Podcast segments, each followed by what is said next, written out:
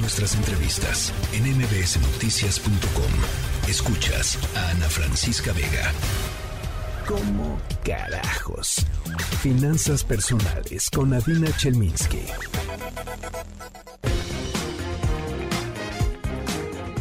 Mi querida Adina Chelminsky nos dices, me gustó mucho tu tema, este, ¿cómo, cómo, cómo es cómo evitar la catafixia o qué aprendimos de la catafixia de, de Chabelo para nuestras finanzas personales? Sabes que Ana, cada vez me doy cuenta que hay más cosas de las que pasan en la vida diaria eh, que podemos aplicar a las finanzas, porque la vida diaria y lo que pasa en la vida diaria y lo que pasa en nuestra vida financiera es uno y lo mismo. Y hoy, dado lo que pasó el fin de semana, Sí. me gustaría platicar con ustedes sobre lecciones para la vida y las finanzas que pudimos aprender de Chabelo. Y me queda claro aquí que es lo que vemos de Chabelo en su persona pública. No tiene Claro, que ver claro. nada con su persona privada porque ni lo conocía, Claro, ni hecho un análisis. O sea, él como era en su programa y cómo se manejó en su vida pública, ¿qué podemos aprender de él?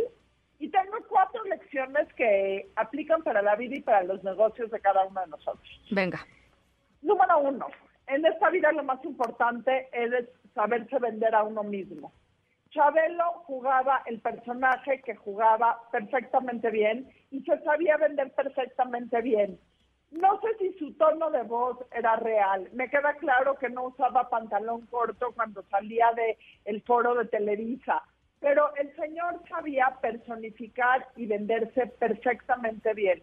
Y si hay un arma que tenemos que aprender todos y cada uno de nosotros y nosotras, es sabernos vender ante Claro. nuestros clientes, ante nuestros jefes, ante nuestra pareja, ante nuestros hijos, ante nuestros proveedores. Tenemos que sabernos vender y creo que esa es una de las lecciones más importantes de la vida de Chabelo. Totalmente de acuerdo. Segundo punto, entendía perfecto su mercado. Esta parte de le daba al cliente lo que pedía, le daba al cliente lo que pedía. La, Sí. la gente muy estudiada, y aquí estoy usando como cinco comillas, lo tachaba de soso, de menso, de no avanzar con el tiempo, de hacer puras cosas pueriles. El señor entendía perfectamente bien su mercado, entendía perfectamente bien qué quería, entendía perfectamente bien cuál era la necesidad que tenían cuando el domingo en la mañana aprendían en familia con Chabelo y lo veían. Y eso es lo que daba al cliente lo que pedía. No en esta onda de hay que innovar y, en- y encontrar cosas nuevas en la vida, Chabelo demostró otra cosa. Chabelo demostró que si sabes y conoces perfectamente bien a tu cliente, le puedes dar exactamente lo que exactamente lo que pide. Sí, sí, y que la sí, inno- y que la innovación viene del punto número tres y fue su constancia. Durante 40 años se presentó todos los domingos en el foro a grabar, o por lo menos todos los, no sé si grababa en jueves y, y pasaban el domingo, pero durante 40 años en familia con Chabelo estuvo en todos los eh, los televisores de todas las familias mexicanas por 40 años. Y Ya si sé. se rompía el pie y tenía que estar en silla de ruedas, estaba en carrito de silla de ruedas. Y creo que esa es una lección, que la constancia, en que el éxito en la vida y el éxito en los negocios tiene que ver sobre todo con constancia. Totalmente de acuerdo contigo. Y, y el último punto, que es el más importante, que se quería titular esta sección, es que en la vida todo es una catafixia. Base de la economía. En la economía lo conocemos como el costo de oportunidad.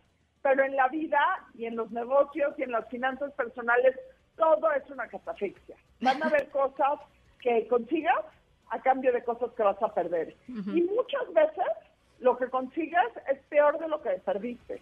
Te la jugaste y la jugaste mal y perdiste. Pero en la vida todo es una catafixia y hasta que no entendamos todos que todas nuestras decisiones, sobre todo en las finanzas, implican ganar algo a costa de perder algo y que nunca sabemos bien a bien qué es lo que tenemos que hacer y por eso tenemos que pensar también las cosas, vamos a poder mejorar nuestra vida financiera. Fíjate que ah, cuando yo leí el, el título de tu, de tu, de tu tema hoy, ah, yo- yo entendí lo de la catafixia de otra forma y creo que también vale, que es cuando, eh, eh, digamos, cuando uno toma decisiones eh, sobre su vida financiera eh, lo ideal es que las tomes, digamos, con base en la mayor cantidad posible de información. Eh, y la catafixia es justamente lo contrario. La catafixia es, pues, juégatela, ¿no? Em, y, y, creo que, creo que, digamos, la moraleja en todo caso sería eh, em, pues sí, aunque, aunque hay muchos momentos en la vida en que no hay, no hay de otra más que una catafixia, la gran mayoría de las decisiones que tienen que ver con las finanzas personales no son catafixia. O sea, sí, sí puedes planear, digamos, en la medida de lo posible eh, y sí puedes tomar decisiones mucho más informadas que simple y sencillamente decir, pues va, no, pues, ay, pues a ver, ya se me antojó la, ¿no?